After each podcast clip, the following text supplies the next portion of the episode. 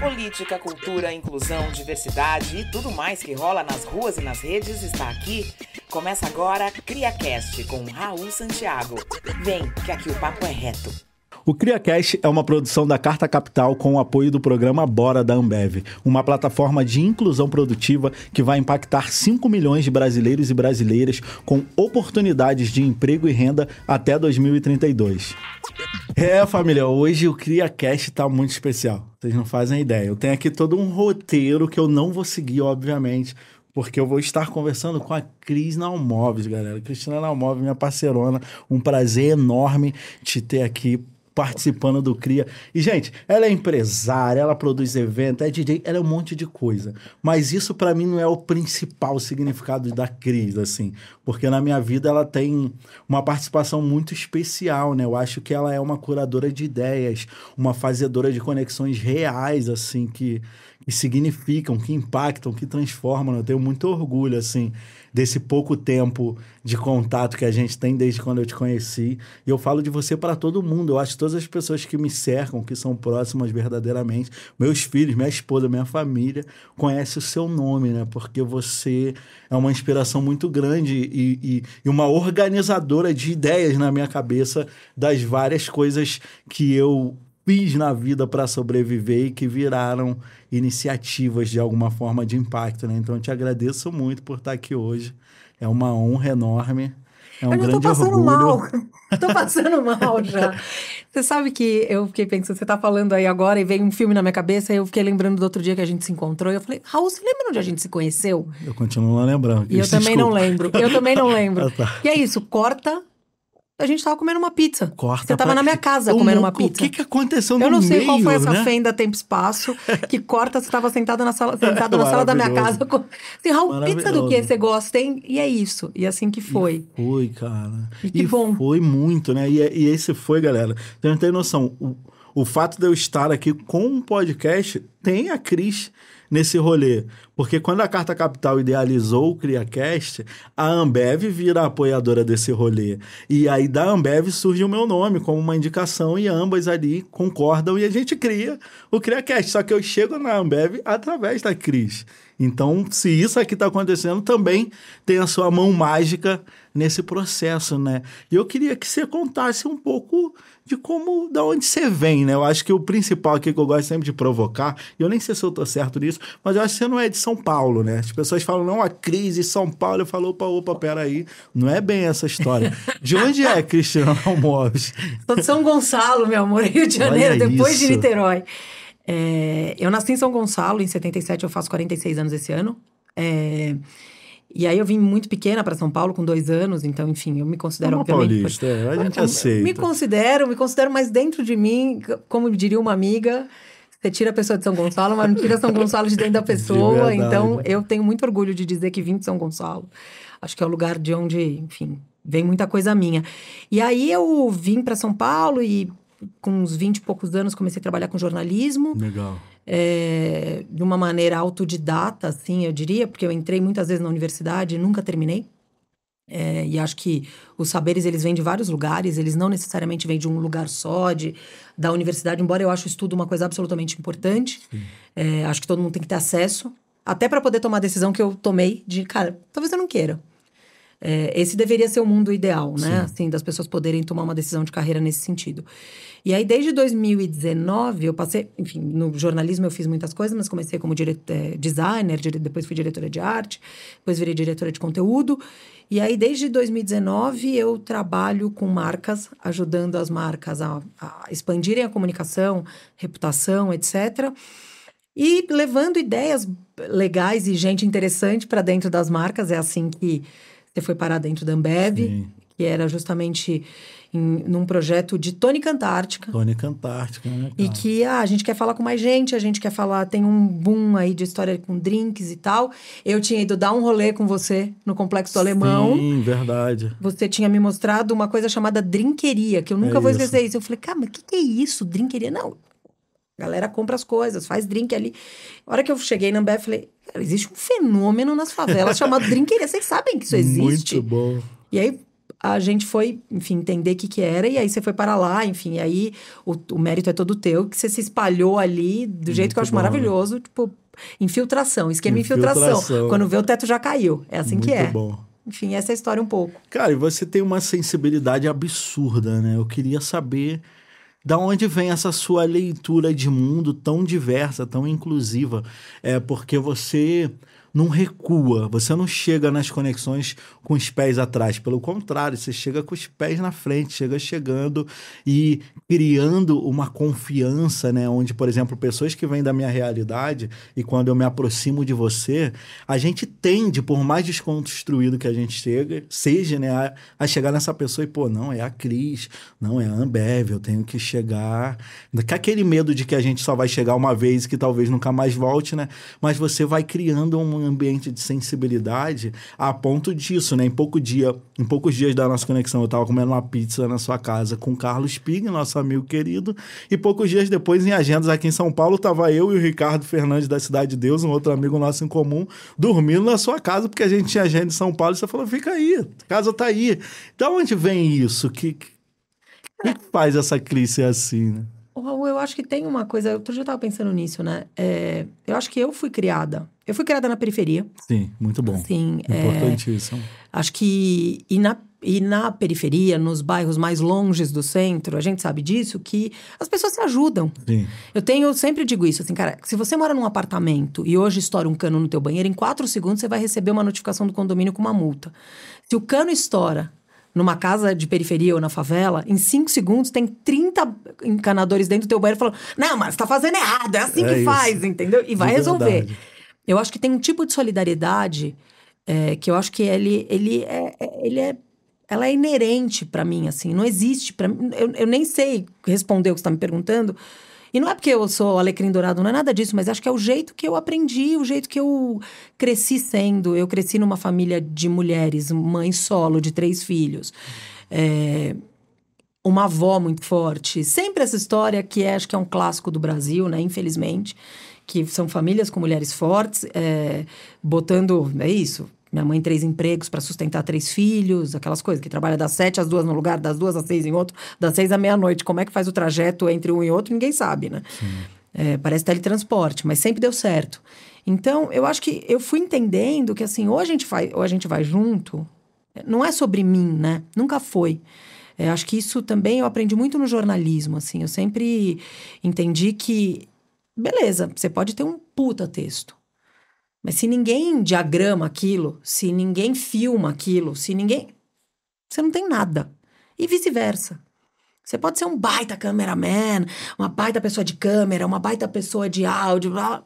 Cara, estamos aqui numa sala com um monte de gente, Sim, entendeu? Não exatamente. faz sozinho. Pode fazer? Pode. Fica bom? Não sei. Então, acho que essa para mim sempre foi a minha, a minha história, assim. Eu nunca consegui, nunca entendi que dava para fazer sozinha. É, o mérito, acho que é, eu, óbvio, é, tenho muitas questões sobre a história do mérito. É claro, eu sei porque eu também consigo chegar onde eu cheguei com essa cara que eu tenho, que sou uma pessoa branca, de olho verde, com um sobrenome russo, que entendeu? De um cara que eu vi cinco vezes na vida, mas não importa, parece um bom sobrenome. Sim. Então, eu acho que é, é, é importante também entender quais são as coisas que me ajudaram a atravessar essa ponte. Que não é. Ela não é simples de ser atravessada. E não é que as pessoas que estavam lá comigo não eram boas. Elas eram tão boas quanto eu, mas eu sei alguns marcadores que eu tenho que me facilitam bastante a vida. Então, acho que foi isso, assim, eu fui entendendo que tinha que fazer junto. É isso, eu entendo que tem que fazer junto. Eu entendo que quando eu olho pra você e falo, cara, pera um pouco, me explica um pouco como funciona a história no complexo do alemão. Ah, entendi. Então, pera. Então tem isso, tem uma tem um, um negócio de música lá dentro do René. Mas pera, quantas pessoas sobem nisso? 5 mil pessoas. Pera, mas nenhuma marca tá falando com isso? Não, peraí. Eu vou levar o presidente dessa unidade da Ambev lá pra ver essa história, cara. Tipo, Isso é incrível. é, entendeu? Porque assim, como é que alguém não sabe? Porque é sobre negócio também. Ah, Eu acho que isso pra mim é bem importante. O dinheiro que circula na favela, é, a gente, a gente, e aí eu digo, a gente do lado de cá, gosta muito de ver essas matérias dizendo, ah, porque o tráfico movimenta quantos dinheiros, não sei o que movimenta quantos dinheiros. Beleza. E quanto de empreendedorismo tem dentro de favela? Quanto de negócio tem dentro da favela? Quantas pessoas que trabalham no asfalto estão dentro da favela, entendeu? Que dinheiro é esse que circula? E acho que a hora que vocês também entenderam o valor disso, as coisas começaram a mudar. Né? Claro que, puta, estamos vendo hoje um monte de matéria sobre a maré, né? O dia que a gente está gravando aqui. Sim.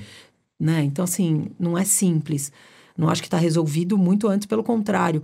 Mas acho que tem um caminho desenhado aí que ele é junto. Falo mais com a da cobra, desculpa. Não, isso é perfeito. Você reflete, a gente vai junto, né? É, quando, essa sua passada pelo jornalismo, pelas revistas, né? É, é a partir daí que você começa a escalar e ter essas conexões. Como, como é essa virada de chave para você chegar nessa crise que você é hoje? Você sabe que a minha mãe falou uma frase há uns 20 e tantos anos atrás? Que é, você é pobre, mas você tem contatos. eu adoro isso.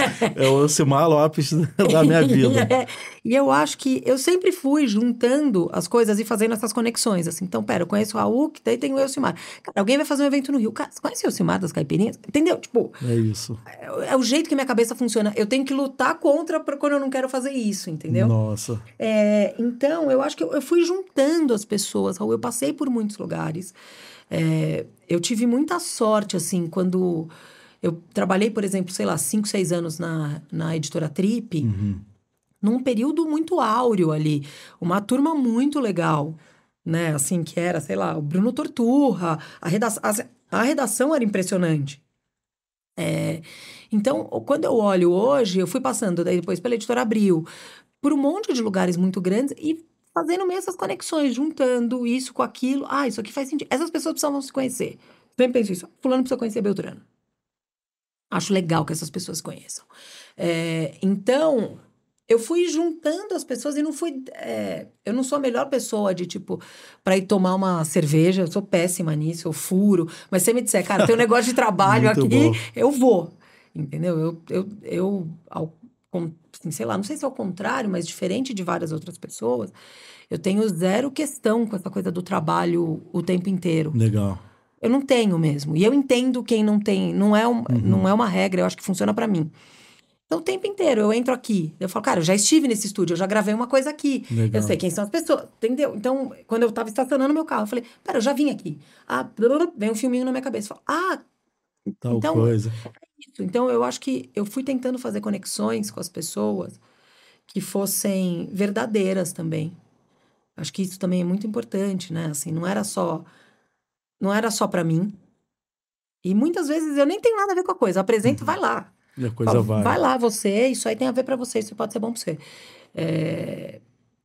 Eu sei também, eu acredito. Eu sei que parece um pouco hippie essa conversa, mas eu acredito nisso, assim, cara, que tipo, a energia que eu jogo no mundo é a energia que volta para mim, eu também entendeu? acredito muito. Então, assim, se você precisa de um contato, por que, que eu vou te dar? Faz total zero sentido para mim isso. Uma bobeira, assim, né? Tipo, eu e sou... você não tem controle sobre isso, contato. entendeu? Tipo, é. minha vida tá toda aqui dentro de um telefone. É isso. É... E numa nuvem aí que eu acredito que ela esteja lá com a graça divina, entendeu? É... Então, assim, Faz junto, cara. Não faz sentido fazer separado. Não faz sentido. Essa é a coisa na minha cabeça. Não faz sentido. Se eu te peço um contato, você me fala, eu sei que você tem, você não me dá.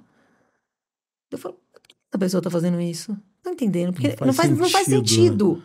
Faz sentido, eu acho meio burro até, porque você vai precisar de uma coisa semana que vem, pois é, entendeu? É, é e aí eu brinco que eu falo, tem ascendente escorpião, eu vou lembrar. Vai lembrar. a pessoa que né? traz horóscopo na discussão, mas é verdade. Eu vou lembrar. Eu vou lembrar todas as coisas boas.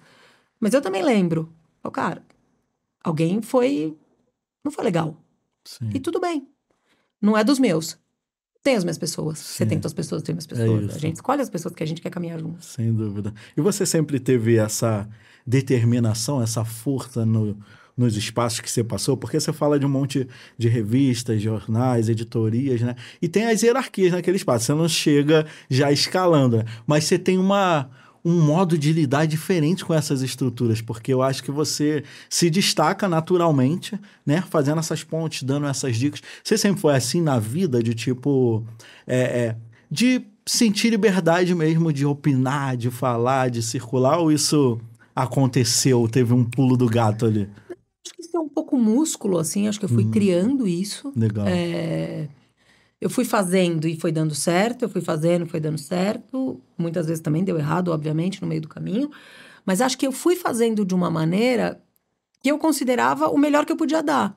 Eu tô sentada na tua frente, eu tô vendo que você tá fazendo uma coisa que não é boa, que não é legal. mas pela hierarquia eu não poderia te dizer, não faz assim, é isso. Perdem os dois, né? Perdem os dois, exatamente, é. porque depois essa bomba vai cair também no meu colo. Uhum. Então, eu fui, é, de alguma maneira, entendendo que isso era um valor que eu tinha para as organizações. Legal. De falar as verdades, de falar a, aquela verdade ali naquela hora. Nem sei se existe uma verdade, talvez nem exista, mas enfim, naquele momento fazia sentido dizer aquilo. Muito legal. E, e eu acho que. É, e eu sempre fiz, Raul, eu nunca quis é, provar meu ponto. Eu não, eu não quero te dar uma voadora na cara porque eu quero te dar uma voadora na cara. Eu quero fazer porque eu acho que vai ser legal pra gente fazer isso. Entendeu? É, e, e, eu acho isso bem importante. As pessoas falam, ah, mas fulano falou a coisa errada, a palavra errada, fulano não tem, não sei o quê. Pô, cara, mas você não precisa corrigir esse cara na frente de todo mundo. Pra quê? Pra quê? Pra mostrar o quê? Uma superioridade moral, que você é mais esperto, que você é mais inteligente, que essa pessoa não, não falou aquela palavra certa que em, 2000, em outubro de 2023 é a palavra certa para uma coisa. Ou esse cara tem uma atitude que é muito boa, mas talvez ele não saiba falar direito sobre isso. Outro dia eu estava numa reunião, vou dar um exemplo prático Boa. disso. Outro dia eu estava numa reunião com um cara super importante de uma empresa gigante que faz um monte de coisa, um monte de coisa sobre é, diversidade, sobre empreendedorismo, sobre um monte de coisa interessante. E aí, no meio da conversa, ele vira e fala: Porque, Cris, a gente trabalha aqui com gente muito diferente, de mim, por exemplo, de opções sexuais diferentes, raças diferentes. E nesse segundo, me deu um na cabeça que eu falei: Cara, pera é agora a hora que eu preciso provar meu ponto para ele que ele está usando o termo errado, porque o termo é orientação, ou eu quero ouvir o que esse cara está fazendo de fato e no final ter essa conversa com ele, entendeu? Eu não preciso corrigi-lo na frente de todo mundo para dizer que eu sei que é orientação e por que que é orientação, entendeu? É, isso para mim foi um divisor de águas na minha cabeça, porque eu acho que a gente é, eu sou mais velha que você e acho que tem uma geração nova que chega e que acho que é super importante, que chega muito vocal nas, nas conversas, mas eu acho que às vezes a gente perde a mão nessas uhum. coisas, entendeu? Eu quero fazer meu ponto, eu quero te corrigir. Você tá errado, você não sabe, você é um estúpido. Não é assim. Isso não vai mudar nada. Não vai mudar nada. Quando você fala essa coisa de chegar para alguém, falar, cara, vamos conversar aqui, vamos ver como é que a gente faz esse negócio ser melhor para você, para mim, para quem está em volta, é isso. Então, talvez o que eu tenha tido de melhor na minha carreira foi um jeito de saber lidar com pessoas. Genial. Assim, eu nunca quis ser, ah, precisa ser. Não, não, porque não é sobre isso. Eu gosto de ganhar dinheiro, gosto que a minha grana vai para lugares que eu acho interessantes, eu gosto de fazer trabalhos legais. Como é que eu fecho essa equação? Eu gosto de trabalhar com gente legal. Como é que fecha essa equação? É não sendo essa pessoa que mete o dedo na cara dos outros. Uhum. Isso só faz sentido pro meu ego. Não faz sentido para ninguém. Isso, assim, assim, tenho certeza absoluta, como me chama Elizabeth Cristina, que isso não faz nenhum sentido.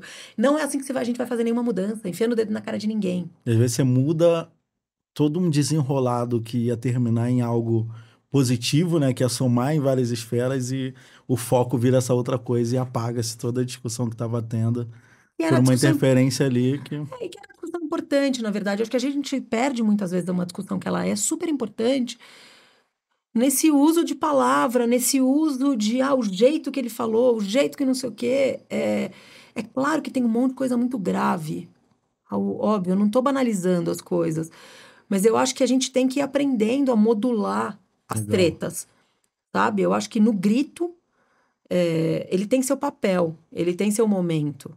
Mas eu acho que nesse lugar onde eu tô, um lugar onde você acessa muitas vezes, onde, enfim, é, as conversas também estão acontecendo no âmbito privado, no âmbito privado que eu quero dizer da iniciativa privada, ele precisa ser um, um pouco mais de jeito. É assim que você vai conseguir mais coisa.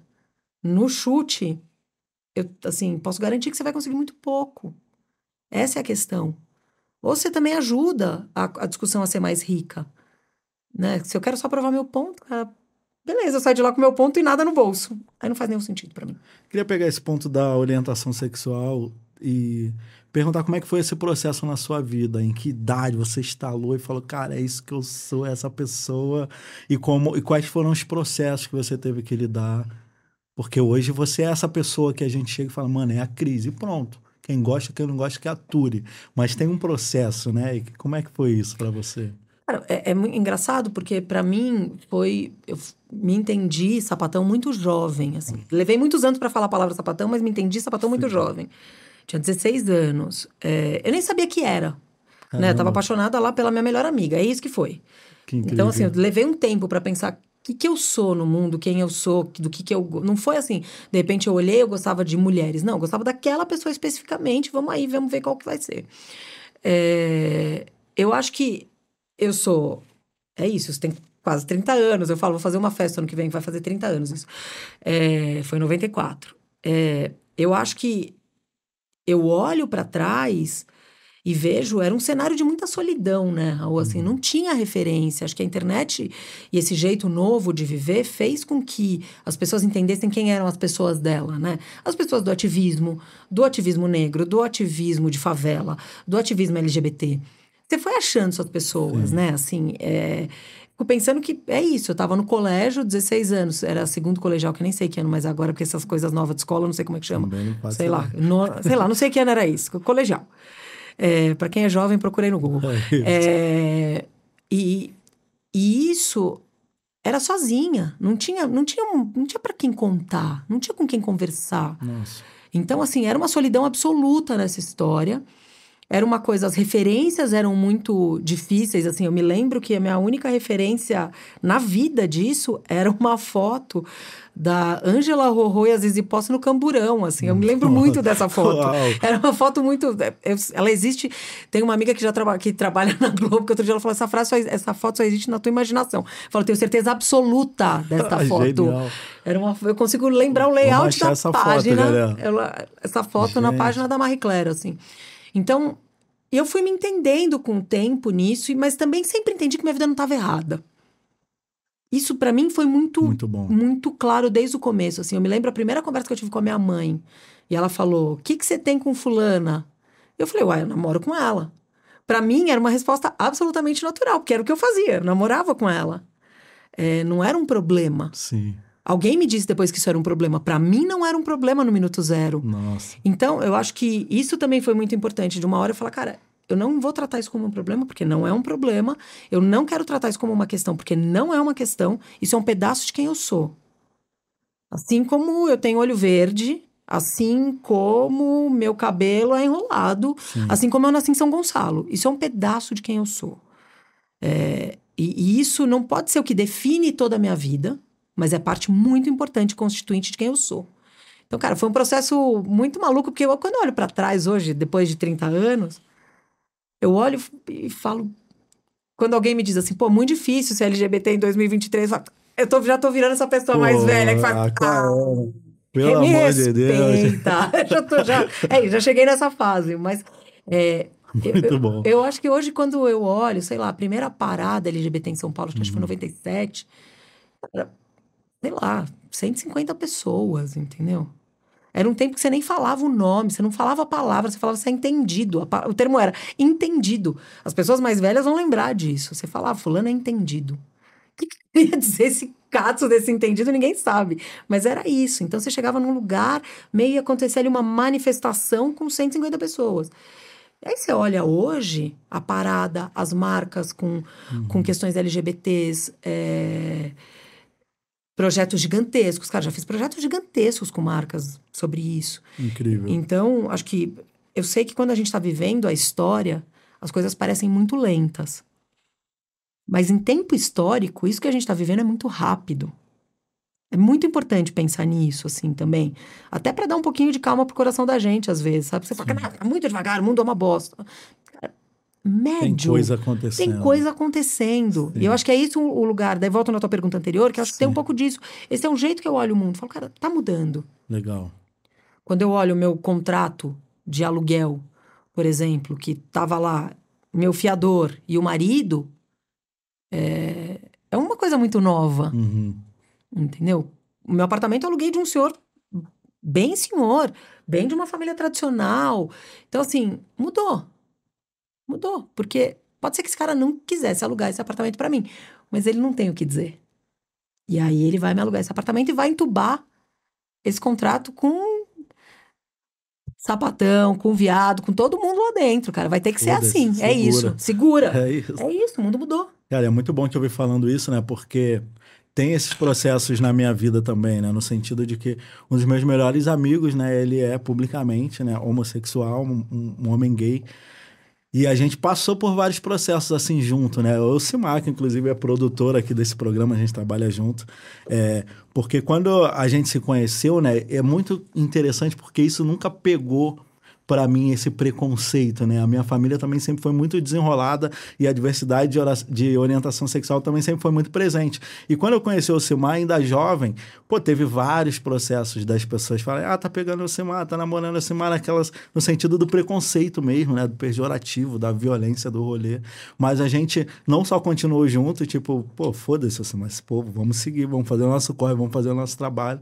E hoje a gente, além de manter essa amizade muito bonita de longa data, a gente impactou o nosso entorno, a nossa rapaziada. E a favela é muito dura, ela cobra, né? É uma desigualdade presente, é um machismo muito forte. E é legal a gente ver hoje essas transformações é, na nossa galera mesmo, né? E, e o respeito maior é, é, com, com a individualidade da pessoa ser quem ela é. Eu acho que esse é um ponto potente e também enquanto ativista, né, enquanto coletivo, enquanto papo reto, a gente já teve uma dura situação dentro da favela do assassinato de um membro do nosso grupo, que é o Luiz Moura, o Guinha, né, ele era um homem gay, é, gostava de ser visto, né, aquela pessoa viva, presente, espalhafatoso mesmo, e ele tentou na época fazer uma primeira parada gay do Complexo do Alemão há muitos anos atrás, eu não lembro a data exatamente agora. E teve uma crise interna, tráfico e tal, etc. Ele foi executado, né? Então é muito importante fazer essa conversa com você, porque eu acho que isso determina muitos fluxos e há muita evolução, né? Mas há ainda também ambientes, realidades ou discursos, né? A gente viu a política atual pela qual a gente passou, que o tempo todo beram um retrocesso, né? E é importante o tempo inteiro a gente disputar essa narrativa, fazer essa conversa. E acho importante lembrar uma coisa, né, Raul? Por exemplo, o casamento homoafetivo no Brasil, que está sob tiroteio, é, ele tem 12 anos no Brasil. 12 anos é nada. Assim, eu sou de uma geração que não ia casar. Nada. Assim, eu me lembro quando eu fui casar, é, a juíza, meio rindo, olhou para mim e falou: Nunca mais solteira, hein, Elizabeth? E aí eu falei: Como nunca mais solteira? É, ela falou: ela ficou meio travada, aí eu falei, como assim nunca mais solteira? E ela falou, não, é porque assim, agora ou você é casado, ou você é divorciado, ou você é viúva. Você não volta a ser solteira. Eu falei, então não quero fazer isso aí, não. eu falei, cara, não tenho nenhum conhecimento sobre isso. Meu Deus. Porque não é presente na vida, porque não era presente. A geração que tem 20 e poucos anos hoje, nascer, assim, vai, desde que se entendeu LGBT, tem casamento presente, uhum. pode casar. Então, sim, essa galera também precisa se juntar para essa briga. Essa não é uma briga da Erika Hilton, essa uhum. não é uma briga, não é uma briga da, Sim, da Simila Hatt no, no, no, Ministério dos Direitos Humanos, Silvia Almeida. Não é, essa é uma briga de todo mundo, essa é uma briga tua. Essa Exato. é uma briga. Você não sabe qual é a história dos teus filhos. Pois é. Entendeu? Você sabe a tua história até agora. Exatamente. E também acho que tem isso, assim. Isso acho que é muito importante, cara. A, a gente sabe a história da gente até hoje, não sei que horas são, até agora. Você não sabe o que vai acontecer. É. Daqui a três horas você vai olhar para alguém e falar: tá acontecendo uma coisa aqui. Né? É Entendeu? Isso. E eu acho que tem acontecido, eu tenho, tenho presenciado isso acontecer muitas vezes de um jeito muito bonito. Sim, isso que eu ia falar é bonito. É né? bonito, porque você começa a entender que esse monte de regra que a gente foi vivendo, eles fazem, elas fazem bem pouco sentido. Pois é, em que casa do caralho alguém pensou essa porra dessa regra. Amor, né? Que é isso? Você vai andar do lado de um amigo, oh, você é bicha. Tá, Jura por Deus? Bizarro. Jura por Deus que é isso tudo que você vai conseguir falar de um cara que faz uma amizade com outro cara dentro da favela, para os caras se, se, melhorarem a vida, para os caras caminharem juntos, para mudarem a vida de uma cacetada de gente. É isso tudo que você consegue reduzir. Você tira o suco Bizarro. disso e você fala assim, viadagem. Não, cara, não é possível que seja isso. Entendeu? A gente não pode ser tão bobo. A gente não pode ser tão bobo. E a gente não pode ser tão trouxa a ponto de deixar que algumas pessoas dominem essa narrativa Sim. e mudem o direito. E, e, por isso que é tão importante ter deputados como a Érica, que isso seja pautado no Congresso e isso entre na Constituição, no Código Civil. Porque enquanto, é enquanto for o um entendimento do Supremo, o casamento homoafetivo no Brasil é um entendimento do STF. Isso que quer dizer o quê? Todas as pessoas são iguais, diante, de, né, diante da Constituição. Não existe essa separação. Sim. Né? Se você é branco ou se você é preto, se você é LGBT ou você é heterossexual, se você é cisgênero ou transgênero, isso é, não deveria fazer diferença. Sim. Então, se quando você deixa é, a, reli a, o que as pessoas chamam de religião, eu nem acho que essa gente é religiosa. É complicado. É muito complexa essa discussão, porque assim, acho que existem pessoas que são religiosas. Você tem o pastor Henrique Vieira, por exemplo. Não quero Maravilhoso. nomeando aqui as pessoas, mas você tem um cara como esse que é um pastor. E tá lá defendendo o casamento homoafetivo. Porque é uma pessoa que acredita no amor. E aí, é amor se certas condições? É amor se você ficar casado para sempre com a mesma pessoa? É amor se você tiver filhos sempre com a mesma pessoa? É amor... Cara, tem. Não, não existe isso. Então, essa é a minha. Acho que minha discussão sempre muito importante sobre essa questão LGBT é assim: quando eu perco um direito, você também perde um direito. Exatamente. Quando uma pessoa preta perde um direito, eu também perco um direito. Entendeu? Se a gente não entender isso, eu vou ficar aqui na- no meu quintalzinho, você vai ficar no teu quintalzinho, e a gente não caminha. Essa uma é- hora chega também. E uma hora a conta chega, porque Uhum. assim, quem corta o direito da pessoa LGBT, em algum momento, vai cortar o direito da pessoa preta, Isso. vai cortar o direito da pessoa de religião de matriz africana, vai cortar o direito. Vai. Porque quanto mais, assim, essa gente é monstro, Raul. Quanto Sim. mais a gente alimenta e deixa eles se alimentarem, maiores eles ficam. A gente viu o que aconteceu nos últimos quatro anos, Exatamente. entendeu? A gente Horrível. brincou. A gente vacilou. A gente achou que era que nem umas votações que tinha nos anos 80, que você ia na cédula escrevia macaco tião. Entendeu? É, tinha isso. Você achava que era engraçado. É o que está acontecendo na Argentina. As pessoas acham que é uma piada. Isso não é uma piada, isso é a vida das É a pessoas. vida das pessoas. Então, assim, ou a gente entende isso, cara, ou a gente vai ficar patinando. E esse país, que podia ser um lugar legal pra caramba, vai ficar sendo essa desgraça pra todo sempre, entendeu?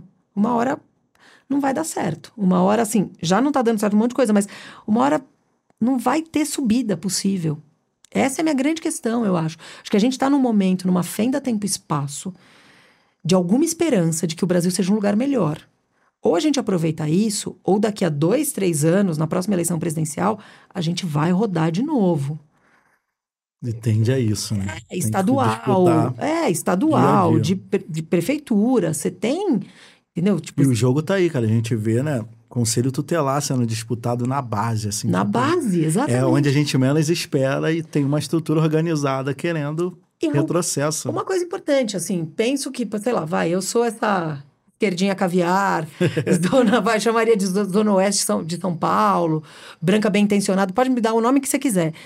Eu não sabia dessa eleição de conselho tutelar. De tutelar. Acordei no domingo e falei, puta, preciso votar nisso, preciso votar. É isso. Entendeu? Então, assim, é... sem nem saber em quem votar. Então, assim, alguém me dá uma cola e, pelo amor de Deus, olhando para os amigos mais politizados que eu, falando, cara, me dá uma cola. Onde que vota? Não consegui achar, o caminho não era simples.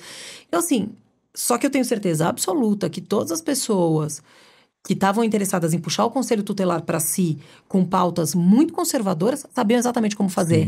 Sim, totalmente. Ent- já estavam com sua colinha no bolso. Articuladíssimo, né? Articuladíssimos. E Uhum. esse é o problema, a gente tem falta de articulação, a gente vacila nisso. Sim. Isso é muito importante. E você tem um ativismo muito forte, né, nessa, né, nessa causa que a gente está falando. Eu estava procurando aqui enquanto você falava. Se apoia uma casa, né? Casa Neon, Neon Cunha, é o nome certo. Me conta um pouco dessa, desse seu ativismo ali, como você se envolveu. Cara, a Casa Neon Cunha tem. A Neon Cunha Uhum. é uma mulher negra, é uma mulher trans, 53 anos, o que é totalmente fora da estatística, né? Nossa. No Brasil, que tem uma média de, de, de, de vida, uma expectativa de vida entre 29 e 35 anos de pessoas trans. É, o Brasil é um país absolutamente cruel com a população trans. A gente se conheceu em 2017 e eu estava fazendo, eu ainda era diretora de revista, eu fui fazer um café da manhã na minha casa. Uma pessoa falou: ah, eu, e eu, eu tinha convidado várias mulheres de empresas, pessoas legais, ativistas, etc, etc. Uma pessoa me falou: queria levar uma pessoa, né, um cunho. Eu falei: ah, traz aí. Essas coisas, traz aí. Quando você vê a pessoa tá comendo Uhum. Vai na sua casa. Não, chegou, silêncio quieta, elegante, ela é muito elegante e tal. E aí eu comecei a fazer um discurso, Raul, que era assim. Eu tinha acabado de mudar para o centro de São Paulo, aquele apartamento que você foi na Avenida Legal. São Luís. E aí eu falei, ah, o, o, o, o, São Paulo, ele tem um toque de recolher para mulheres, né? A partir das oito da noite, você anda no centro, você não vê mais mulheres na rua, pipi, popopó, pipipi, popopó, todo esse discursinho esquerdinha, zona oeste e tal. Quando eu terminei de falar, ela só falou, posso fazer um, um ponto? Eu falei, claro. Ela falou, toque de recolher para você. Você e suas mulheres, você e suas pessoas brancas vão para casa. Você e suas pessoas bem-nascidas vão para casa. Você e suas pessoas bem posicionadas vão para casa. Quem fica na rua são as putas, as travestis, as catadoras de lixo. Vocês vão embora e deixam a gente na rua. Nossa. E aí eu falei: vou deitar aqui em posição fetal, chorar e ficar quieta, porque eu não tenho mais o que falar. Você tem total razão. Fui só uma idiota. Bom, acabou o café da manhã ali, eu fui falar com ela, eu falei: olha, sei que sou uma imbecil, mas queria que a gente se conhecesse melhor. Conheceu, não sei o que. Eu falei uma hora, eu falei, não, qual que é teu sonho na vida? Ela falou, cara, apoiar as minhas. E aí o Paulo Araújo, que é o presidente da Casa Neon, é o fundador, enfim, tinha resolvido fazer essa homenagem para Neon, hum. em abrir uma casa de acolhimento para pessoas trans, de pessoas LGBTs em situação de rua. E aí eu falei, ah, isso eu consigo ajudar. Legal. Isso eu consigo. E aí isso a gente começou a juntar grana, veio pandemia, foi um caos, mas hoje a gente tem uma casa estruturada que precisa muito de recurso, porque não tem recurso público nenhum, zero recurso público. Isso é importante de ser dito. É, que hoje apoia pessoas com é, assistência jurídica, que isso quer dizer, Raul, retificação de nome, problemas criminais, esse tipo de coisa que acomete essa população porque não tem acesso a nada. Sim. Então, assim, a retificação de nome, ah, é, é simples, é só ir no cartório. Vai lá tentar fazer. Eu sempre dou um exemplo para quem não tem essa noção. Se você é, um, você é um homem, você nasceu como um homem, e você se entende, você nasceu biologicamente um homem, e você se entende como uma, como uma mulher trans no caminho, se você faz isso depois dos 18 anos, você precisa ir no quartel cancelar sua reservista. Você imagina o que é para uma mulher trans ir no quartel cancelar uma reservista? Nossa. E vice-versa. Se, você é um, se você é um homem trans, você precisa ter uma reservista, porque o documento principal para um homem no Brasil é, é a reservista. Nossa. Você não tira passaporte sem reservista. Você imagina o que é para um homem trans sem retificação de nome. Então eu chego lá como Cristina, fisicamente um homem trans, me entendendo como um homem trans, visivelmente como um homem trans, e eu entrego um documento com escrito Elizabeth Cristina. O que, que vai me acontecer? Então a casa, ela apoia as pessoas nisso, a gente apoia as pessoas com, com profissionalização. Então, mulheres trans fazendo curso de maquiagem, homens trans fazendo curso de barbeiro, por exemplo, oficina de costura, esse tipo de coisa. Então, a casa hoje tem muita gente que passa por lá tem gente que a gente entrega refeições para as pessoas três vezes por dia. É, que podem passar pela casa e fazer uma refeição. Incrível. E incrível. tem, assim, a gente tem atendimento psicológico, as pessoas podem fazer terapia lá, as pessoas podem levar suas roupas para lavar. Muita gente que mora na rua, que vive na rua, passa, vai lá para lavar roupa. Que incrível, né? Tomar um banho decente, entendeu? Assim, poder com alguma dignidade. O que a gente entrega com a Casa Neon Cunha é dignidade para as pessoas. É isso, é o básico. Não é eu adoraria que fosse uma coisa muito mais. Ah, sei lá. Oficina de laces para fazer cabelos. Ama, amaria ter isso, só porque a gente tá só treinando cabeleireiras. Não. A gente tem que entregar o básico, porque o Estado não entrega. Então, assim, básico. Básico que é um banho, uma refeição, uma casa. Então é isso. Casa Neon Cunha é isso. E a Neon é uma inspiração profunda para quem não conhece. Vale muito seguir, vê-la. É Neon foi candidata a deputada estadual, agora quase Nossa, foi. Nossa, que legal. Então, assim, ela é uma baita inspiração para mim na vida, mesmo assim, uma baita inspiração. Muito legal conhecer a fundo, porque eu sempre te vi postando e falando, mas não conhecia a história, né? Cara, agora eu quero virar de novo pro lado dos negócios, né, e falar da apego. O que que é apego? Por que o nome apego? E conecta também nesse fluxo como que você sai dessas redações tal, e etc. E aí vira uma consultora, vira o seu próprio negócio. Como é que isso acontece? O apego, na verdade, é muito, é muito maravilhosa essa história, porque em 2005 eu tive um podcast que chamava Música de Apego. Aqui, lá. 2005. 2005, 2005. Gente. Cheguei aqui, era tudo mato. Tá vendo aí? E era um Uau. podcast que era uma graça. Eram as pessoas iam pra falar música, suas músicas de amor e contar as histórias. podcast chamava podcast? Chamava podcast. Gente, eu, eu tô redescobrindo o mundo e eu sou filho da internet. que coisa e incrível. aí, é, bom, enfim, corta. Quando eu tive que abrir uma empresa, em algum momento, é, eu falei, ah, como é que vai chamar? Como é que vai chamar? Vai chamar Pego, vai. Chama Pego. Beleza. Aí, em 2017, eu resolvi ter um bloco de carnaval. E aí, é, como é que ele vai chamar? Tinha que botar o nome ali na hora no site da Prefeitura de São Paulo. Eu falei, ah, bota aí, Bloco do Apego. Apego de novo. Vai, bloco do apego. Quando eu fui, daí eu tive que abrir a empresa, daí era assim, ah, apego. E, de novo, volto para esse lugar que, como para mim a separação entre trabalho e as coisas outras da vida estão tão todas muito borradas, essas fronteiras, é, para mim fazia sentido que as coisas acontecessem juntas. E aí, em 2018, eu trabalhava na editora Abril e ela derreteu, derreteu, mandou embora muita gente. É, e eu pedi para sair nessa leva dessa turma que saiu. E eu falei, cara, o que aconteceu ali na editora Abril, no, no, no derretimento do jornalismo ali, obviamente tem uma má gestão, tem um monte de coisa.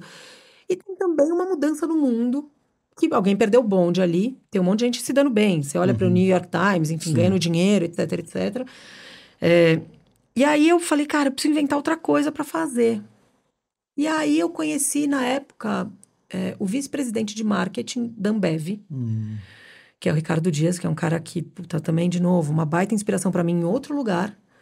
É, e o Ricardo falou, a gente começou a bater um papo, eu fui falar de carnaval com uma pessoa que também estava nesse café da manhã que eu tinha feito na minha casa, que é a Mafel Albuquerque, que hoje é, é- é presidente de marketing da, Havaiana. da Havaiana. Sim.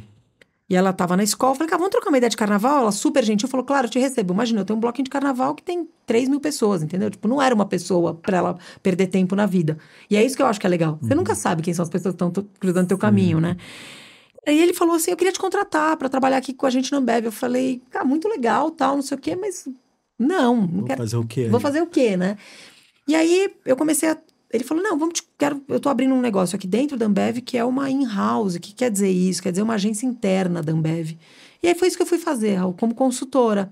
E nisso as coisas foram. Daí a Mafê saiu de lá para ir para Havaianas, aí eu fui fazer com a Havaianas, aí fui fazer. Lá, lá, lá. Corta 2023, tem um monte de cliente e um monte de marca legal com as quais eu trabalho junto.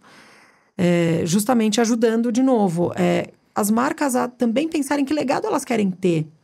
Sempre, sempre uso o exemplo da, do velório. Eu sou um pouco obcecada com esse assunto da, da morte. Eu acho ele interessante. Eu acho uma coisa interessante você pensar que é finito. Porque senão você precisa fazer as coisas. Se você achar que você nunca vai acabar, fala, deixa pra amanhã. Eu preciso fazer tudo logo. Porque vai acabar. Vai acabar logo, não sei quando acaba, não sei o que vai acontecer. E aí eu sempre penso, cara, como é que as pessoas vão lembrar de você às três da manhã no teu velório?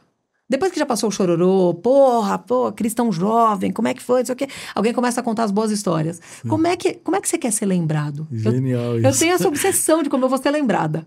Se as pessoas vão ao meu velório, eu tenho essa obsessão. E aí, eu sempre acho que as marcas querem. É isso. Como você quer ser lembrado amanhã? Quando eu chegar na gôndola para comprar uma coisa no mercado, por que, que eu vou decidir entre você, entre A e B? Pelo que você fez também. Tem a questão preço? Óbvio que tem. Mas considera que tá tudo meio empatado. Por que, que eu escolho você? Isso é muito legal. Que é isso, as marcas precisam pensar como elas vão ser lembradas, os- as pessoas, porque assim, uma coisa importante. Dentro dos CNPJs tem um monte de CPF. Um monte. Porque é isso, ah, a Ambev. Não, a Ambev é a Carla, é o Pig, é o Jean Gereissati, que é o presidente, é o Daniel Vaxvasser, que é o presidente de marketing, é a Daniela Cachiche, é um monte de gente que tá lá, entendeu? Posso te dizer, puta, no caso da Ambev, 30 mil nomes, que são os 30 mil funcionários que estão lá dentro. Então, assim, essas pessoas, esses CPFs, também são responsáveis pelo jeito que essa marca vai ser lembrada. Assim como o Papo Reto, é o Raul Santiago, é o Tiago, é a Lana, é um monte de gente que tá lá, né? É assim, então, é diferente se... Sei lá, quando você olha pro negócio do René Silva, é um negócio. Você olha pro do Raul, é outro negócio. Porque são CPFs diferentes. Sim, E aí, se você vai ser lembrado por isso. isso é maravilhoso. Então, se as marcas conseguem entender que elas também vão ser lembradas deste jeito, também na hora da compra. Cara, por que, que eu vou comprar o carro A e não o carro B? Por que, que dentro da favela as pessoas tomam cerveja premium, que as pessoas chamam de cerveja premium? Entendeu? Porque alguém sentado no escritório decidiu que a gente não ia entregar cerveja premium na favela. Porque é favelado. Jura que você acha que essa é a melhor decisão de negócio? Bizarro, né? Então, assim, cara, vai ter que pensar sobre isso. Precisa ir lá perguntar. Vem cá, ô favelado, que cerveja que você quer tomar? Pode crer. Entendeu? E isso eu acho que é muito importante. Esse é o jeito que as marcas vão ser lembradas. Isso é o jeito que, cara, quando uma marca apoia um projeto como o Papo Reto, por exemplo, como tá junto com você, ela vai ser lembrada de um outro jeito. Entendeu? Se eu tenho que tomar duas tônicas, com que tônica eu quero falar? Com que tônica, que tônica eu quero comprar? É isso. Você. É isso, né? Eu virei o garoto da água por causa da água ama, né? Exato. É maravilhoso. A água ama da Ambev lá do Raul. É muito legal. E é interessante ouvir você falando isso, né? Porque não, só, não, não, só, só, não são só palavras, né? A gente fez isso na prática. Eu acho que o caso mais emblemático que eu sempre vou lembrar foi da ida do time de VPs lá no Complexo do Alemão que a gente organizou junto, né? E é justamente essa sacada de inversão, né? De, de possibilidade, de aproximar mais a pessoa da sociedade comum, né? De quem às vezes está trancado, está na ponta na empresa, mas muitas vezes de, desconexo da realidade do país, da pessoa que consome aquele produto, de quem são, de quem vive. E eu lembro que justamente aconteceu esse processo, né? Num período em que a ideia era falar de SD, né, essas siglas da moda, e aí você propôs ali, a gente construiu junto aquele ver ISD prático, né? A gente subiu o alemão umas é. 30 pessoas da Ambev. Olhando, Raul, isso é muito interessante, porque assim, você quer falar de empreendedorismo com é, um menino de 25 anos é, que estudou nos melhores colégios, que os amigos do pai vão botar uma grana no negócio dele, porque, claro, ele é talentoso, tá tudo certo. Mas ele tem acesso à grana por, de uma outra maneira. Uhum. Ou você quer falar com o cara da barbearia que funciona 24 horas dentro do complexo do alemão, correria, Sim. que tem lá. Os, eu nunca vou esquecer isso, os logos das marcas para fazer é, os cortes de cabelo dos moleques, uhum. entendeu? Então, assim, o logo da Nike, né? Assim, acho que essas histórias todas. Então, assim, quando você olha para isso, esse cara dentro da barbearia dele, tal qual uma barbearia no Leblon, ele tem uma geladeira de cerveja. Sim. Esse cara também tem. A internet possibilitou que você também tenha acesso às informações muito parecidas. Então, assim, por que, que eu falo com esse cara do Leblon e eu não falo com esse cara do Complexo do Alemão? Por que, que esse cara do Leblon tem todo o investimento do mundo e esse cara do Complexo do Alemão é um correria que tem que funcionar 24 horas por dia? Ele também funciona 24 horas por dia, porque Sim. às 3 da manhã vai lá o, o Raul cortar o cabelo, é entendeu? Isso. Porque eu já vi foto tua lá, 3 Sim. da manhã cortando cabelo. É, então, assim, eu quero ouvir essas pessoas, porque conseguem empreender com muito pouco num país que incentiva muito pouco o empreendedorismo Sim. de fato. O empreendedorismo é sempre uma saída para quem não tem saída nenhuma, né? Sim. Então você vira a tia do café, a tia do bolo, o tio do transporte, o tio, assim, a gente tem essas nomenclaturas no Brasil, né? A tia do café. É isso, isso é uma instituição. É isso, é uma né? instituição. É, que é, obviamente, racista num monte de coisa, porque essa mulher não merece nem uhum. nome, né? Sim. Então ela é a tia do café. É, então, eu acho que tem aí, para mim, uma coisa muito interessante, que é. Você sabe para quem está vendendo suas coisas de verdade?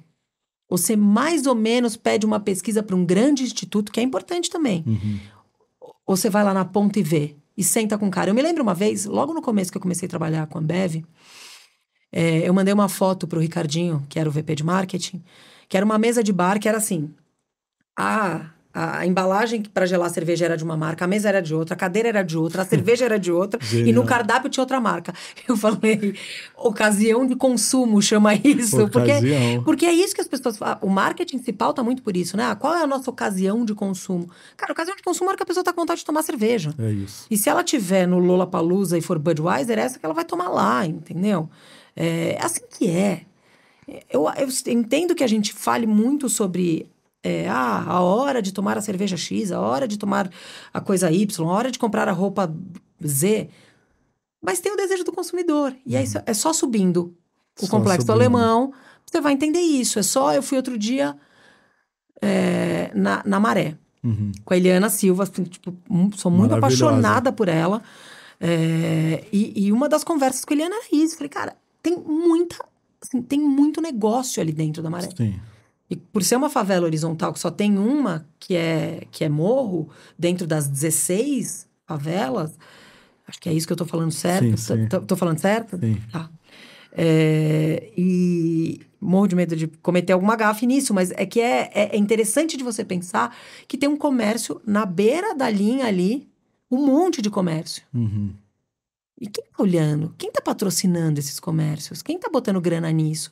Quem não tá olhando para isso tá perdendo dinheiro. Essa é a minha questão. Tá Raul, perdendo tá dinheiro. perdendo dinheiro. Relação, aprendizado.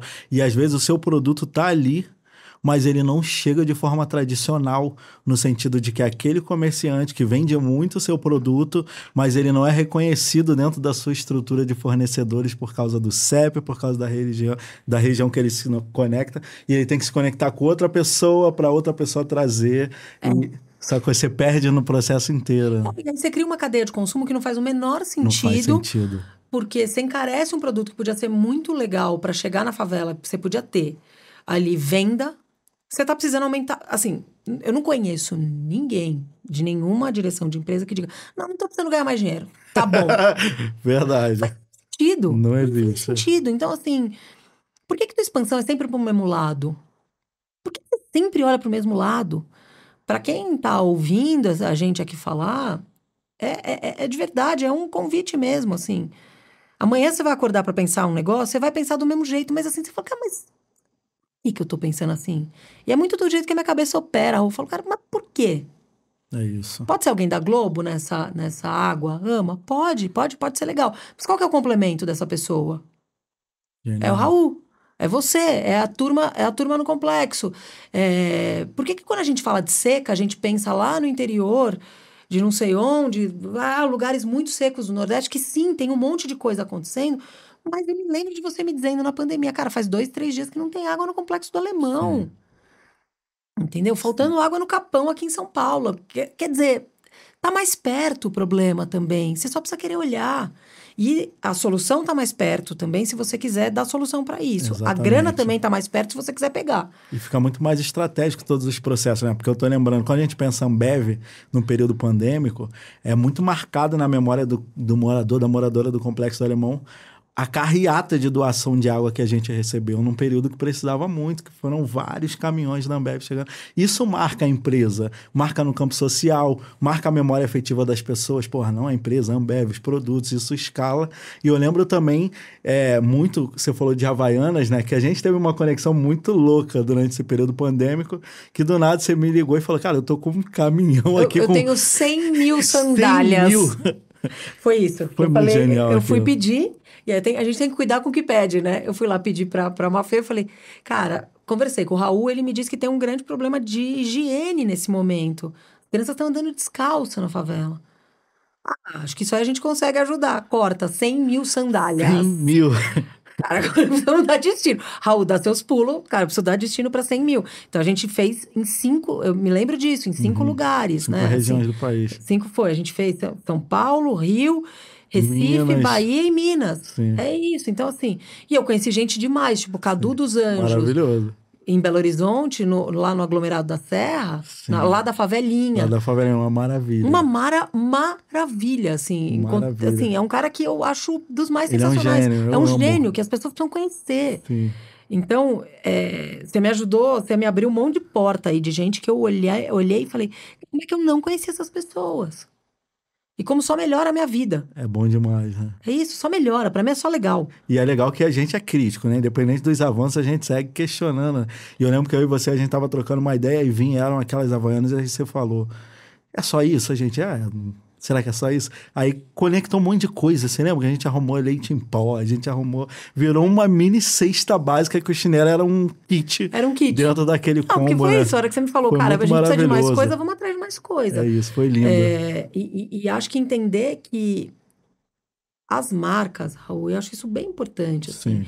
As pessoas e as marcas, é, não dá só para ganhar dinheiro. E tá tudo bem. A gente é capitalista, é nós, vamos aí. Estamos vivendo no capitalismo. Eu vou jogar segundo as regras do capitalismo. É isso que você tá me dizendo que eu preciso fazer? Eu preciso jogar na regra do capitalismo?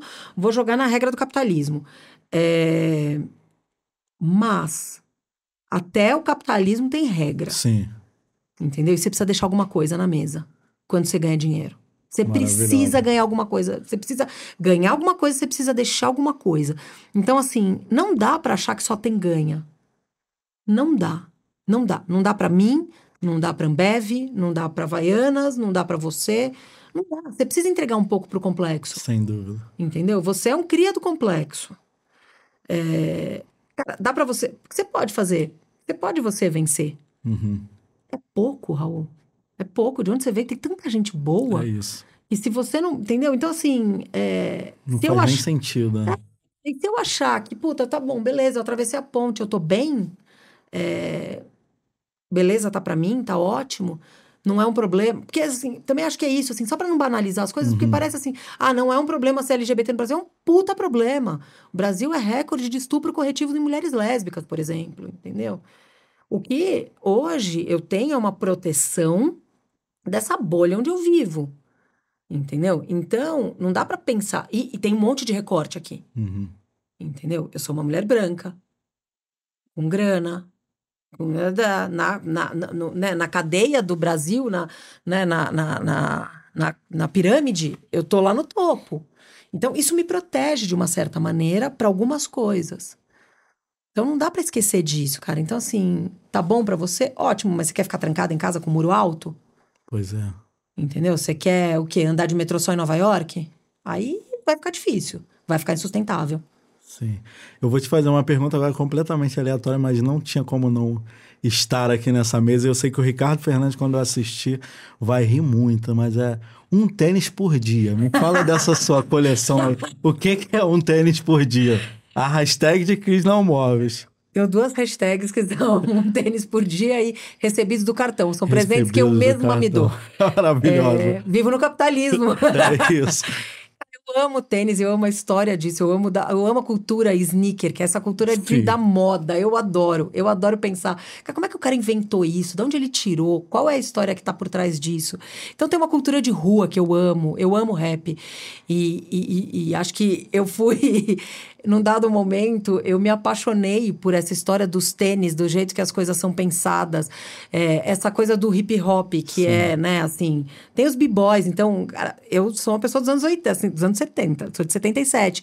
Os anos 80, o Run DMC, por exemplo, com Adidas, é, é, foi um negócio que, puta, criou dentro de mim um imaginário. Michael Jordan, que daí todo mundo depois viu na Netflix agora essa história do Air Jordan. Isso não existia na Isso. nossa vida, entendeu? Então, assim, aquele tênis que faz aquele cara ser incrível e dá aquele salto que todo mundo sabe quem é, aquela silhueta que tinha lá na barbearia pra fazer no Sim, cabelo, lembra? O entendeu? Então, assim, o desenho do Jordan pra fazer na cabeça. Eu tenho um maior interesse nessa história. Incrível. E aí, o desenrolar disso é comprar um tênis. tem a parte divertida. Você sabe quantos, você- quantos pares você tem hoje? Um tanto. Um tanto. Cara, uma vez a gente tava na casa da Cris, ela abriu assim um armário, eu e o Ricardo. Uau! E é legal, porque é uma coisa gostosa, sadia, né? A gente falou, bom, eu quero também, vou colecionar tênis, foda-se. É maneiro, sacou? Tipo, é, É isso. é legal. É legal. né? É coisa legal. que é, é um jeito de você trazer a rua pra dentro da tua casa de um jeito interessante. E eu adoro o moda. Eu acho que o jeito que a gente se veste é o jeito que a gente se coloca no mundo. É Genial. uma mensagem que a gente quer passar. Roupa é um marcador social, Sim. né? Assim. Sem dúvida. Eu me lembro muito da Verônica, Uhum. Que gravou com você, Sim. falando disso, que uma vez um artigo que era Ana Paula Chongani também falando a mesma coisa, que é isso. Uma coisa sou eu, branca, andando de Havaianas no shopping. Outra É coisa é uma isso. mulher preta andando de Havaianas, É entendeu? Então, se a gente não entende que isso são marcadores também e que a gente pode fazer alguma coisa com isso, é, fica bobo só. Uhum. Tem uma parte que é boba mesmo, que é só ter um monte de tênis. Isso é a parte boba disso. Mas tem uma parte que é legal, É de legal. pensar qual que, é, qual que é a história que eu quero contar disso, entendeu? Em que você co- coleciona alguma outra coisa? Não? Disco de vinil. Disco também? Tenho muito disco. Eu, tenho Não, muito, eu, não, isso eu não reparei, não vi, que legal. é- eu amo música e, Gente. e. E aí eu, enfim, recuperei esse hábito dos anos 80 de ouvir disco e amo hoje em dia. Tenho, tenho bastante. Muito bom, Cris. Ó, a gente tá indo pro finalzinho aqui, mas tem outra coisa também que eu quero trazer, porque você é influencer, né? Não sei se você se vê assim, mas você e o Elcimar, para mim, vocês estão numa classificação de influência, que é aquela pessoa que toda a sociedade grita quando precisa de socorro, ou é aquela pessoa que quem tá organizado financeiramente na sociedade vem perguntar para fazer o que que eu faço. Então, tipo, e com o meu dinheiro? Você tá no meio, né? Muito boa essa definição. Isso é muito Talvez eu interessante, aceite esse né? termo pela primeira vez na vida. Mas você também é a garota Smiles, né? Conta... você é influencer, conta pra gente aí essas coisas. Esse eu, rolê. Eu fui viajar a primeira vez. é, a primeira vez que eu andei de avião, eu tinha 25 anos. É, Então, assim, não é que minha vida começou, tipo, ai, bebezinho, fui pra Disney. Não fui. Uhum. Infelizmente, adoraria ter ido. Sim. É, então, a primeira vez que eu fui, peguei a ponte aérea, fui pro Rio com 25 anos. Com, tinha uns 27, tem uma grande amiga, grande amiga, que um dia virou e falou: Não, porque não sei o que, a viagem internacional. Eu falei, cara, eu nunca saí do Brasil. Ela falou: É o quê? Eu vou te levar pra Argentina. E eu fui para Buenos Aires, a primeira viagem. Quando eu Nossa. peguei aquele avião, quando eu desci em Buenos Aires, eu falei, "Cara, eu quero viajar para sempre, durante toda a minha vida. Então, assim, Raul, não tenho casa própria, eu não tenho carro do ano, eu não tenho nada disso. Eu tenho um monte de viagem, tenho um monte de Muito história, bom. tenho um monte de história. Posso te contar milhares de histórias de viagem. E aí eu conheci a turma de Smiles há muitos anos, antes de trabalhar com marcas. Uma amiga me ligou um dia e falou: Cara, tô fazendo um reality pra Smiles. Preciso de uma pessoa que não saiba nada de milho. Eu falei: Cara, não posso aparecer tão burra assim na televisão. Ela falou: Cara, tem uma passagem no final. Eu falei: ah, Foda-se, vai, é burra mesmo. Tem passagem, Vamos aí, vambora. Vamos aí. É sobre. E aí a gente se conheceu e eu fui criando uma relação com a marca. Eu tenho uma relação, eu brinco que eu tô na terceira diretora de marketing da Smiles e, e que hoje é a Beatriz Cabral, que é uma baita pessoa, que é diretora de marketing de Smiles e, e Gol. E, cara, e aí eu fui criando com eles uma, um jeito de falar de viagem que é muito no jeito que eu falo pros meus amigos mesmo, assim. Incrível. Cara, que, por exemplo, as pessoas têm maior preconceito. Ah, vai pra Paris. Ah, mas não vai na Torre Eiffel. Eu falo, para de ser babaca. Porra, eu Para de ser na babaca. Vai comer, um- vai comer uma raclete, aquele queijinho embaixo da Torre Eiffel, é a coisa mais bonita do mundo. Quando acende a torre, é das coisas mais bonitas do mundo. Assim como ver o Cristo é lindo. Quando você chega no Rio de Janeiro e o Cristo tá, tá, no- tá livre, assim, pra você ver. Quando você vê à noite aquilo aceso, aquilo é uma loucura. Incrível. Entendeu? Se achar que o pão de açúcar banalizou, desculpa, não consigo não passar pelo aterro e falar, pô, essa gente vive bem, entendeu? Assim, com todos os problemas que os lugares têm. É, então, foi, foi assim. Então, esse jeito, quando você fala dessa coisa de quem tem grana e quem não tem grana, acontece muito hoje.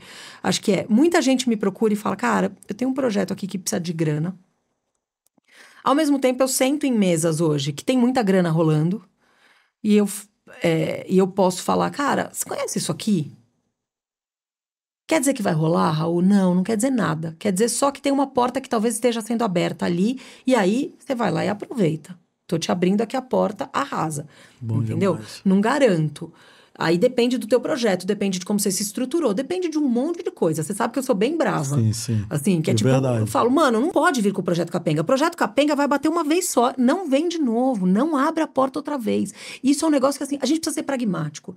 Raul, ou a gente é uma geração que a gente é prático pra resolver essas coisas, ou a gente vai ficar patinando. Então, assim, você tem uma oportunidade de mostrar um projeto pra alguém que tá com a caneta na mão, com a grana pra resolver. Você vai lá meio capenga, pede ajuda. Entendeu? O cara que nunca apresentou um projeto, liga pra você. É Um cara de favela que nunca apresentou. Fala, Raul. Aí você vai me falar, Cris, queria que você olhasse. Entendeu? Porque tem uma cadeia que se cria aí de apoio. Então, assim, não precisa fazer sozinho. Mas não perde a oportunidade. Porque você só vai ter esse dia. É uma é isso. De novo, eu sou muito. Eu gosto muito desse termo, que é uma fenda tempo e espaço que se abre às vezes na nossa frente, que eu consigo passar muito rápido. Ou você tá ligeiro, ou você vai ficar. Não tem jeito. É como é o mundo. Então, assim, quando eu vejo um cara como você acessando esses lugares onde você acessa, é, eu fico muito orgulhosa, mesmo assim.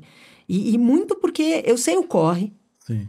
eu sei o tamanho do teu corre, eu sei o tamanho da tua resposta. Cara, tem, o dia que você me contou que você tinha quatro filhos, eu falei: mentira, matar, quatro filhos. Você tem família, você tem teu pai e tua mãe, você tem muita gente, você tem o Sim. papo reto, você tem muita coisa. Então, assim, quando eu vejo você acessando os lugares, eu falo, cara, tá aí um cara que vai ser modelo para um monte de gente de acesso, das pessoas saberem que elas podem chegar naquele lugar. Mas tem umas regras, Raul, e as Sim. regras são essas. A gente precisa, nesse momento, jogar na regra. É isso. Entendeu? Depois a gente muda. Quando eu já joguei na regra, eu entrei, e é isso muito do trabalho que eu faço. Cara, eu já entrei, eu já fiz pela, já vim pela regra. Beleza. Vou, último exemplo, que é maravilhosa essa história. Eu não fiz faculdade. E há uns três anos, eu demorei muitos anos pra falar que eu não tinha feito, né? Abafava. As pessoas falam, ah, porque eu estudei não sei onde, estudei não sei onde. Ah, eu comecei trabalhando no UOL, e aí eu fui fazendo não sei o quê. Eu já ia direto pra minha vida profissional. E aí, um dia eu tava numa reunião super grande de uma empresa, com o vice-presidente de pessoas. E ele começou a falar, porra, mas eu acho que assim, quem não fez faculdade, cara, daí tem uma coisa que é difícil, é complexo. Cara, como é que a gente vai contratar, tal, não sei o quê, nananana, falou, falou, falou, falou, falou, falou, falou. Quando ele terminou de falar, eu falei, deixa eu te perguntar uma coisa. você me paga uma grana. Ele falou, pô, você é cara. Eu falei, então, faculdade. Ele falou, como assim? Ele... E era época de pandemia, a gente tava no Zoom. Eu falei, você congelou? Ele falou, por dentro, né? Muito bom. É... E aí, a gente fez um projeto gigante. Eu falei, cara, como, gente, como eu, tem milhares de outras pessoas que estão fora desse sistema como você conhece. Muito boas, muito competentes. Só que vocês estão perdendo essas pessoas. Porque você resolveu botar uma regra que faz pouquíssimo sentido, por exemplo, e era no setor de tecnologia. Faz pouquíssimo sentido no setor de tecnologia. Eu entendo essa regra para médicos, advogados, engenheiros, arquitetos. E aí, assim, não quero nem causar polêmica. Tem milhares de profissões que precisam, obviamente, de regulamentação. Mas algumas coisas dá para você fazer de muitos jeitos. E aí eu falei, cara, vamos fazer um processo seletivo para pessoas de tecnologia com segundo grau. Assim, os caras contrataram duas mil pessoas muito competentes. Duas mil pessoas Nossa. muito competentes, a partir de uma gente. reunião muito besta, de só de poder olhar para o cara e falar, cara, será que precisa ser assim? Então, assim, quem tá com a caneta na mão também precisa pensar. Será que precisa ser assim? Será que só tem esse jeito? Será que só tem esse caminho? Será que só tem essas pessoas, hum, as de sempre? Entendeu? Será que não dá para fazer uma ligação? Você sempre vai conhecer alguém que conhece alguém. Essa é a minha frase na vida. Eu sempre conheço alguém que conhece alguém. Quando alguém me pede, você conhece alguém no, sei lá, na maré? Eu falo, agora eu conheço, mas eu digo, pera, eu conheço alguém que conhece alguém. Eu sempre conheço alguém que conhece alguém. É aquele grau, seis graus de separação que americanos é amam, pra gente no Brasil é muito mais rápido. Então muito a gente mais. sempre um que conhece o outro. Então é isso.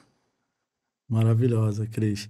Bom, te agradeço muito, né, por essa conversa. É sempre uma aula estar perto de você e eu queria pegar esse espaço do CriaCast também né, para agradecer justamente por tudo que você é, por tudo que você impactou, né?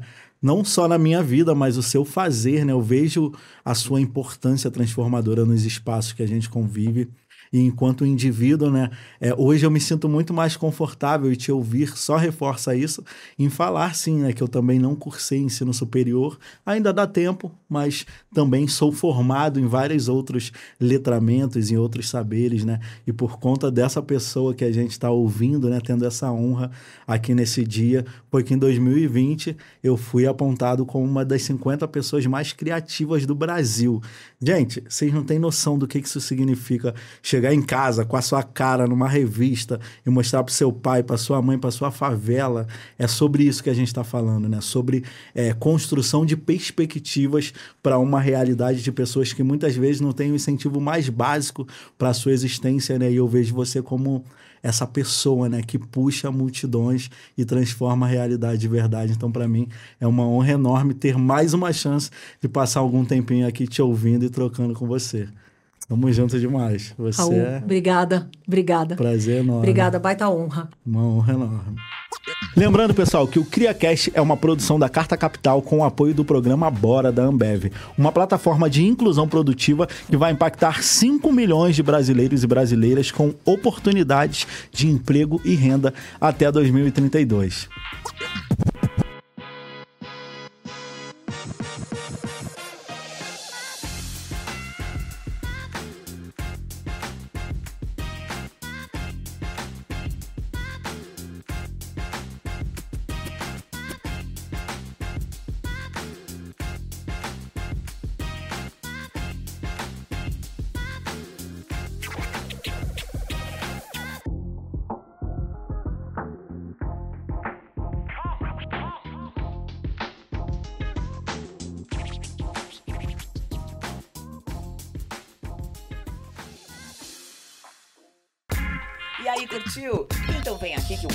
Reto.